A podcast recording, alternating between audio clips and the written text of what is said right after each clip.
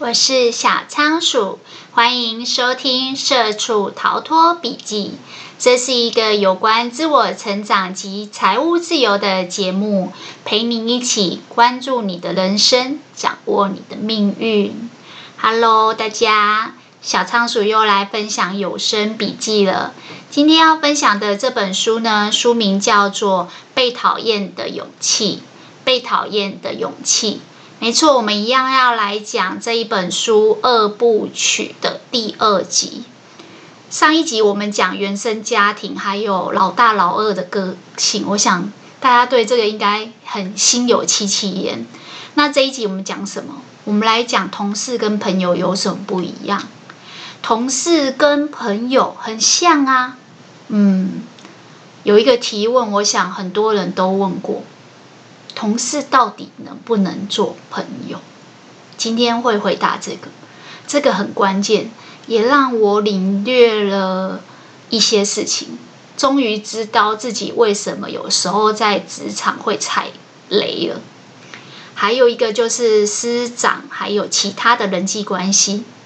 我们先来讲同事，同事到底能不能做朋友？阿德勒这里分享得很清楚。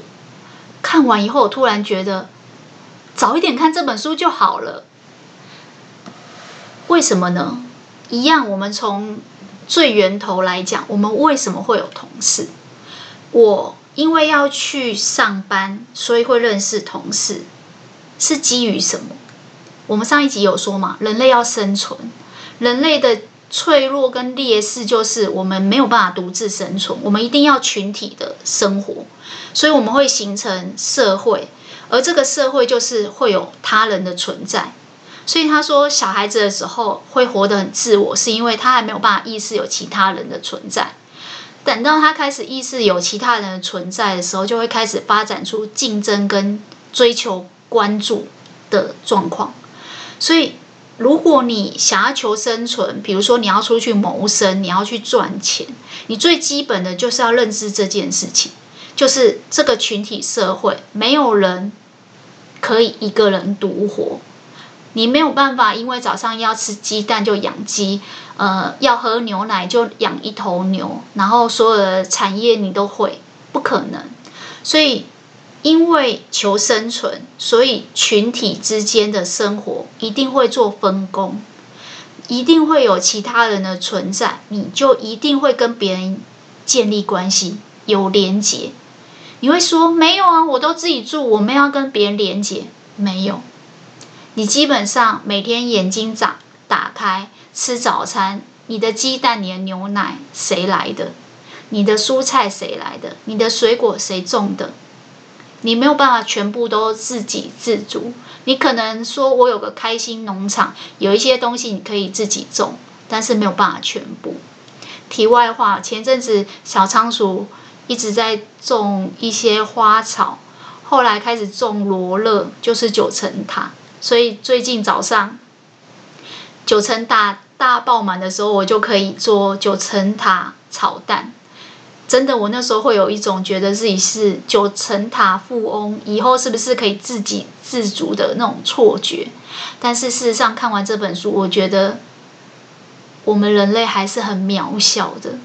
至少我没办法自己养鸡跟养牛，所以我的鸡蛋跟牛奶还是要仰赖别人来。那这个跟同事有什么关系呢？因为你要群体分工，你只要要分工才能够合作的话，你就必须要跟人有连结、有关系，而且你必须要跟他合作。所以作者在这里有讲到一个跟上一本书有相关的，就是。人生的任务，我们人生任务中，其中一项就是不能逃避工作的任务，而这个工作的任务最重要的意义就是要分工，要跟人家分工合作，所以你必须要信任、信用这些伙伴。为什么不说信任，要说信用？嗯，等一下会解释，信任跟信用其实是不一样的。我想有听过一部曲的人，应该大概猜到我要讲什么的。他说：“因为我们要跟人有连接，然后要一起工作，才有办法求生存。所以呢，我们必须信用他人，必须要有条件的相信他人。如果这个人正常有来上班打卡，你就要信用说老板会付钱，然后你会把你分内该做的事情做好。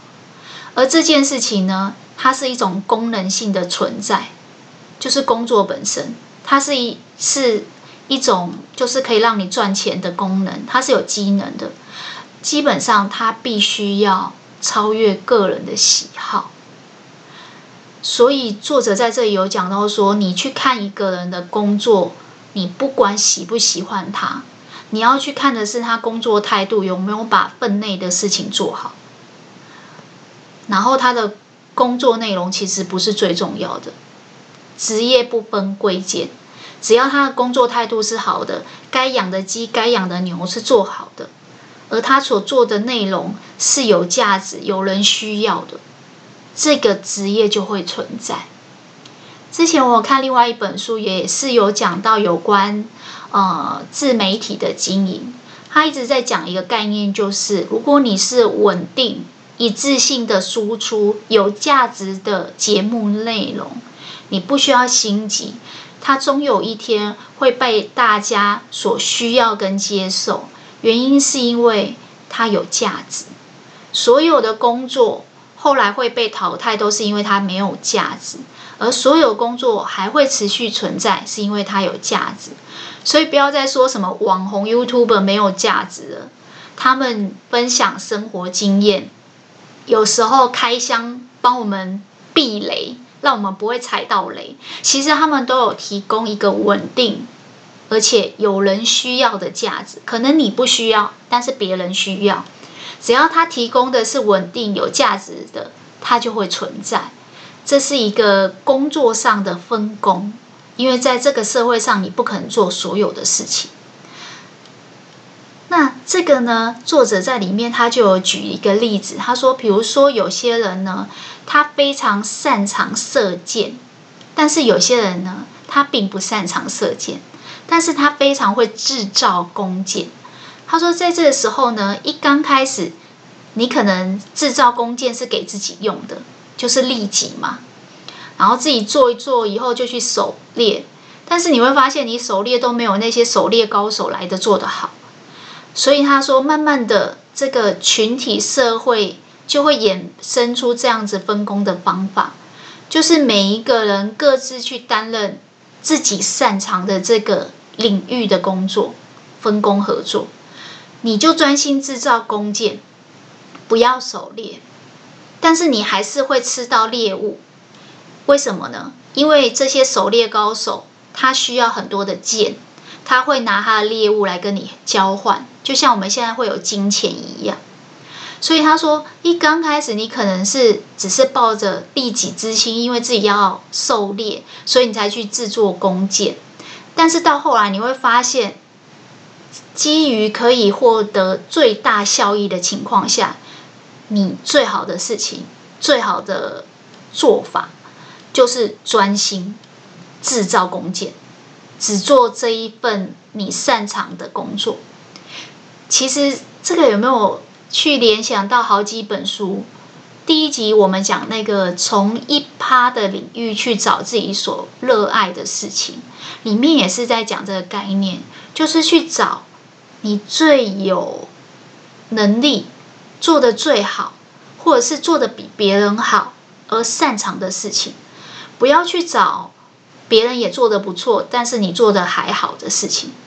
我们之前讲另外一本书叫《创运思维》，那是一个韩国的百万 YouTuber 写的书，他也是在说，如果你同时有缺点又有优点，你到底是要去把你的缺点做起来，还是要去把你的优点就是凸显出来？他说，如果你一直去。就是修补你的缺点，比如说像他英文不好，然后进外商公司，他再去补英文，基本上怎样都赢不了那些海归派的。那他的做法就是找出他自己独家的优势，把它打磨成自己的一个武器，变成一个很强大的护城河。然后这个最擅长的东西，别人会拿钱来跟他购买。所以后来，因为他是作者，他就开始写书，甚至开始做频道，然后分享他的财经理财的经验，然后采访他人。他专心做这件事情以后，反而让他比在当上班族的时候，在外商的时候赚的钱还多。那件事情就一直让作者觉得，原来。花力气在找出自己的优点，专心去做自己热爱而且擅长的事情，是很重要的。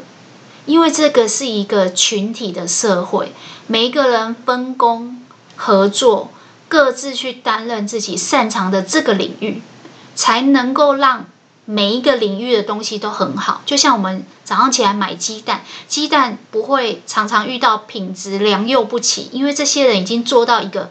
很极致，简单的事重复做，重复的事情专心的做，做到后来这件事情他很熟悉了。相对的，如果你什么事都做的时候，你就是每个都六十分，但是没有一个东西人家会愿意拿钱来跟你换，因为你没有办法提供这么高品质，而且这么良率这么的平均的一个价值在。当你的价值没有办法。符合大家的需求的时候，就不会有人拿钱来跟你换。所以你看他弓箭做得好，就会有人拿猎物来跟他换。他不需要去狩猎，他只要专心做弓箭。那他说，你一刚开始可能只是自己做，要给自己狩猎用的弓箭，这是利己的想法。但是基于分工，还有把这个效益最大化的情况下，你会慢慢发现。你的利己的极致，就是效益最大化，就会到利他，就是你会贡献他人，你会对于有人需要的价值提供一个贡献。就像小仓鼠喜欢看书，小仓鼠把每一本书滚到很熟悉以后，反刍讲给你们听，甚至可以把好几本不同的书拉在一起，用一个主题讲给你们听。其实就是一刚开始也只是利己，就是对自己最有利，但到最后利己的极致就是利他，你就对其他人上班很忙的有一定的贡献。像我自己在存股票的时候，我也会追踪一些理财达人，他们花很多时间去把殖利率啊、股票的资讯啊，甚至呃里面的配股的状态啊，都做分析跟表格，这个非常花时间。那因为他们的这些东西对于存股的人有价值、有需要，所以他们也是一种利他。那他们就会有存在的价值。然后你会发现啊，这样子的做这样子的频道的人越来越多。其实他们也是一刚开始做了自己要用，到最后就贡献了他人。所以其实利他的根本是来自于利己的极致。那为什么要讲这个呢？其实最主要是要铺陈到同事之间的关系是基于你要求生存，所以才去分工，才去跟他们合作。所以你对他们基本要有一定的信用，就是说你做的东西要有一定的价值。比如说像频道主最明显就是，如果你固定是每个礼拜四上架，有一天突然停更了，大家就会觉得。这个价值提供的不够稳定，他就不会持续追踪你。相反的，如果你能够很有信用，说礼拜四更新就一直礼拜四更新，很一致性稳定的提供有价值的东西，自然而然就会做到对他人有贡献，然后利他。那接下来呢，我们来讨论一下第二种关系，那就是朋友之间的关系。朋友之间的关系，我会用同事之间的关系去做对照，让你更理解同事跟朋友的差别。他说，像我们呢，交朋友呢，都是一开始是出于有意愿。什么叫意愿？你把它想成男女朋友就好了，一定要有人有某一个意愿，想要跟对方搭讪、搭话、认识、有连结，才会开始。如果双方都没有意愿的情况下，或是一方有意愿，另外一方不愿意接受搭讪，他跟你要赖，你不给他，然后他嗯，脸书关注你，你也不让他关注，基本上你们就很难走到建立关系的地步。所以朋友关系跟同事关系，它的根基不一样。怎样不一样呢？同事的关系是基于生存，基于你需要赚钱糊口，需要完成人生中的工作任务，所以你是为了生存才来建立这个关系的。当然，很多人离职也是因为跟同事甚至主管关系不好，所以才离职。那这就威胁到生存了吗？那朋友呢？朋友是基于你有这个意愿，甚至你下定决心，所以你才去交这个朋友的。哦，尤其是男女朋友最明显啊，会有一方主动追求。那这个会衍生出来一个什么样的不一样呢？就是因为这是你有意愿的，所以你跟他之间不是竞争关系。记不记得我们上一集有讲，我们跟哥哥姐姐或弟弟妹妹，某种程度还是有争夺父母的关心。的这种竞争的关系，所以你知道，一旦你把这个人视为竞争关系，你其实某种程度就是把他当敌人，你对他就是不信任。基本上，当敌人不信任的时候，你们的关系就会比较有冲突、有攻击性。但是，如果你今天是去交朋友，你就不会想要攻击你朋友啊。既然是朋友，是基于合作开始的关系。所以你一定是把他当伙伴，其实这跟一部曲讲的概念是一样的。如果你有意愿交朋友，你就会呃拿出你的勇气哦去搭讪，拿出你的决心去一直跟他保持联系。这个时候呢，阿德勒说有一个东西很重要，我觉得这是这本书第二个难的地方。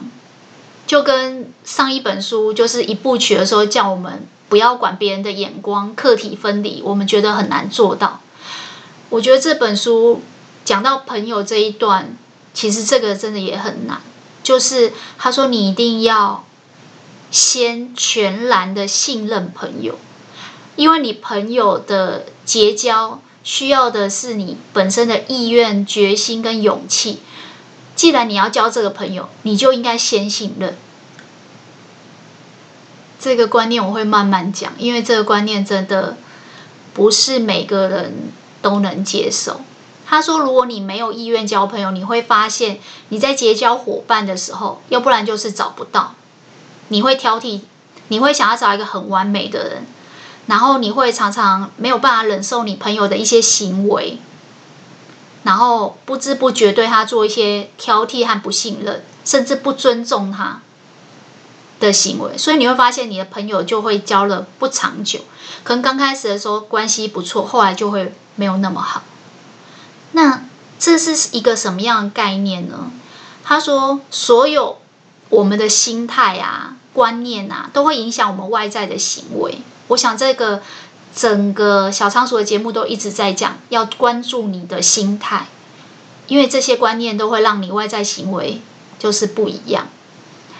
那他说，其实呢，当你想要交这个朋友的时候，你对他就要有最基本对人的一种尊重、尊敬，这样才有办法去信任，然后完成这个交友的任务。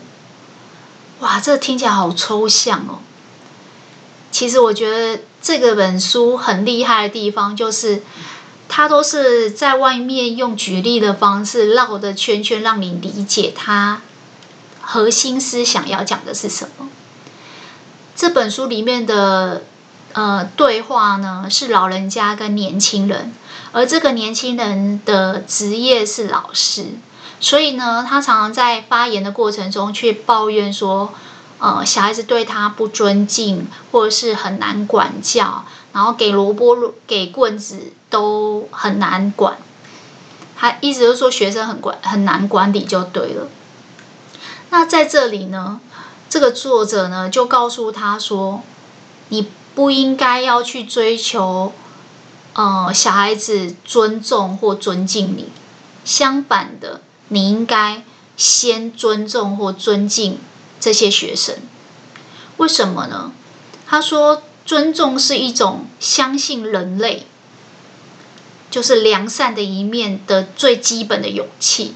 你要相信人性是善的，先尊重他，而且你尊重的是他原有的样貌。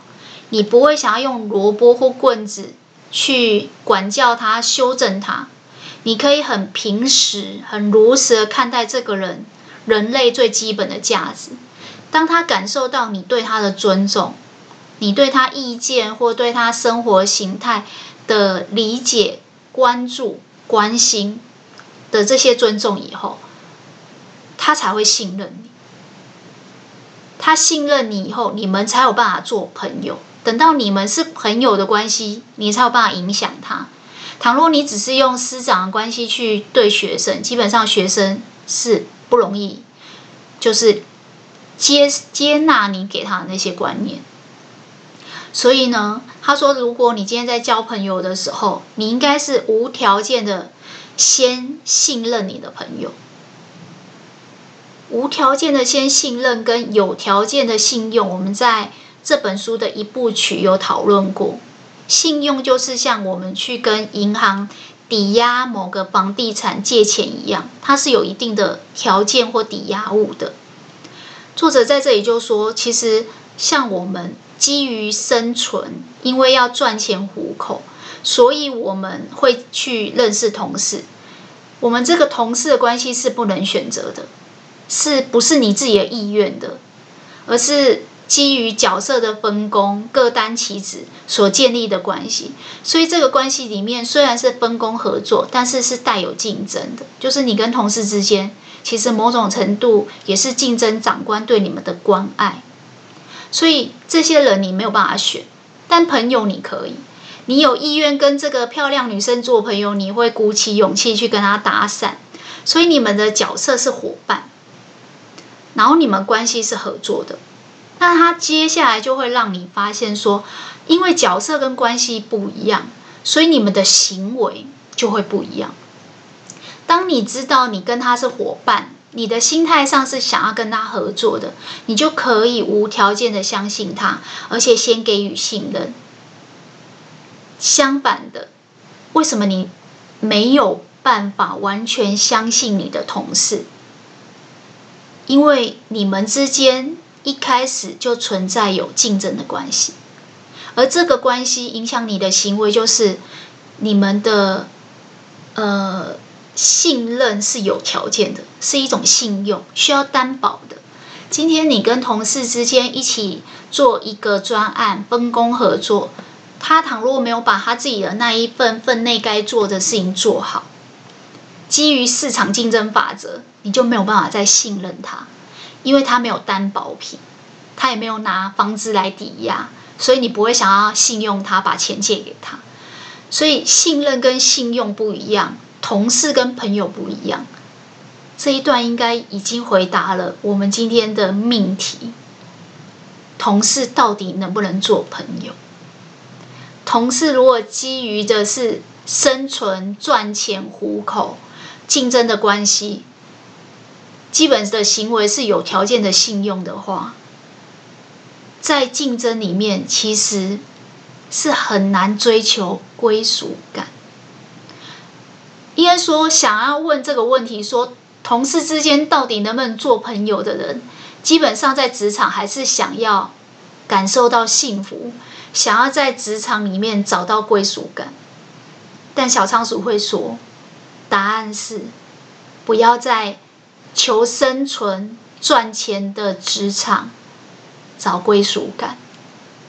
我们人类最大的烦恼是人际关系，我们人类最大的幸福来源也是人际关系。但是为什么会有朋友这种关系的存在？它就是让你感觉到有归属感、有幸福。所以你应该是在职场外面去结交朋友。基于你的意愿、你的勇气去交交朋友，而不是在职场里面，在竞争的关系里面，全然的信任你的同事，那可能会让你踩雷跟吃亏。相反的，我们基于要幸福，要人际关系的幸福跟归纳，我们在交朋友的时候就不能用交像跟同事之间的互动那样，好，你没有先做些什么，我就不会给你些什么。你没有拿房地产来抵押，我怎么有可能信任你？不对，阿德勒在这里就说了一个很重要概念，我觉得这句话。套用在很多的人际关系，其实都是管用的。他说：“我们人啊，只愿意相信那个会相信自己的人所说的话。简单来讲，如果你要跟人家交朋友，你应该要先毫无保留脱下面具，用你原本很。”平时的面貌去交朋友，很毫无保留的跟他说你的人生大小事啊，然后也不会害怕说你跟他讲太多，哪一天破坏关系会被他背叛。当然，这个答案是因为每个人有他自己的课题嘛。然后你可以用你自己原本的面貌，你不需要戴着面具，你可以很真实的做自己。代表什么？如果是朋友，他是连你有的一些小瑕疵跟小缺缺点，他都能接受的。所以他说，当你全然的信任你朋友，而且先相信你朋友的时候，你一定要自己先伸出手，先给予，就会得到。不管你相不相信，你就是要先伸出手，因为人。只会相信那个会相信自己的人所说的话。我觉得这个真的很有意思啊，但是真的很难做到，需要很多次的反刍、提醒和练习。当你对人类抱有一定的尊重跟爱，而且可以做到先伸出手，先信任他，你就可以让自己。拥有人际关系的幸福。他说：“有一种人呢，他没有办法先伸出手，先去相信别人，原因在于他对自己根本不相信。”我记得我们在讲人际关系，常常有讲这个投射理论，就是你在别人身上有看到什么样的特质或价值，其实某种程度是代表你内心也拥有。当你不相信别人，难以相信他人。其实蛮蛮蛮多时候也是反射说，你其实不相信自己，你没有办法如实的接纳原始的自己，甚至你骨子里是讨厌自己的，所以你内心常常会有焦虑跟不安，导致于你的焦点就会只有你自己，你眼中只有自己，只在意自己的情况。阿德勒说，它会让你的心灵变得很贫穷。那心灵贫穷的人怎么会幸福呢？倘若你想要拥有幸福感，从人际关系里面建立这样子的幸福感，你一定要先开始。你要能够相信人本性是善的，然后可以把他们当伙伴，跟他们组成共同体，有社会意志。你就不会跟他们竞争，甚至战争，你就可以让你的心灵越来越丰富。丰富的心灵当然就很幸福。所以他说，如果你不能相信自己，甚至你不能爱自己，你会发现你没有办法接纳自己跟喜欢自己，你就很难相信别人或是爱别人。当一个没有办法相信别人跟爱别人的人要进入交友，真的要勇气跟决心，所以我简单把交友的关系分解成三个阶段。第一个就是你有意愿去交朋友，很多人是渴望交朋友，但不见得有勇气跟决心和意愿去做。第二个是你做的时候有办法先伸出你的手，先去尊重跟爱人、信任人。当你们建立了信任关系。这个关系才可以带给你丰富的心灵、幸福的感觉。所以有没有觉得很有趣？其实这个阿德勒一直在讲师生关系，但是套用在朋友跟同事之间的的落差也是非常明显。甚至阿德勒最后有讲说，其实我们跟其他人的其他周边的一些人际关系，他也是跟这个一样的。他说，尊敬是会传染的。我们所有的人都只会尊敬他先尊敬我的，他有把我当人，你也才会在乎他。所以交朋友的时候，你要先信任。你今天是老师的时候，如果你没有办法做到先。尊敬你的学生，你总是想要用责骂或是称赞、给萝卜或是给棍子的方式。阿德勒说，这都是暴力的沟通，基本上只会让关系疏远，只会让这些小朋友的学生的行为越来越脱序。因为不管你是竞争，然后让他们争夺你的关注跟认同，或者是你是责骂他们，让他们看到你就躲着，基本上你们关系只要疏远，你就很难对他们有影响力。其实我觉得这个跟亲子关系也蛮像的，很多父母如果用打骂的关系，关系一旦疏远了，小孩子真的发生什么重大的事情，反而不会想要回来找你。那你就没有办法在第一时间对他有一些帮助。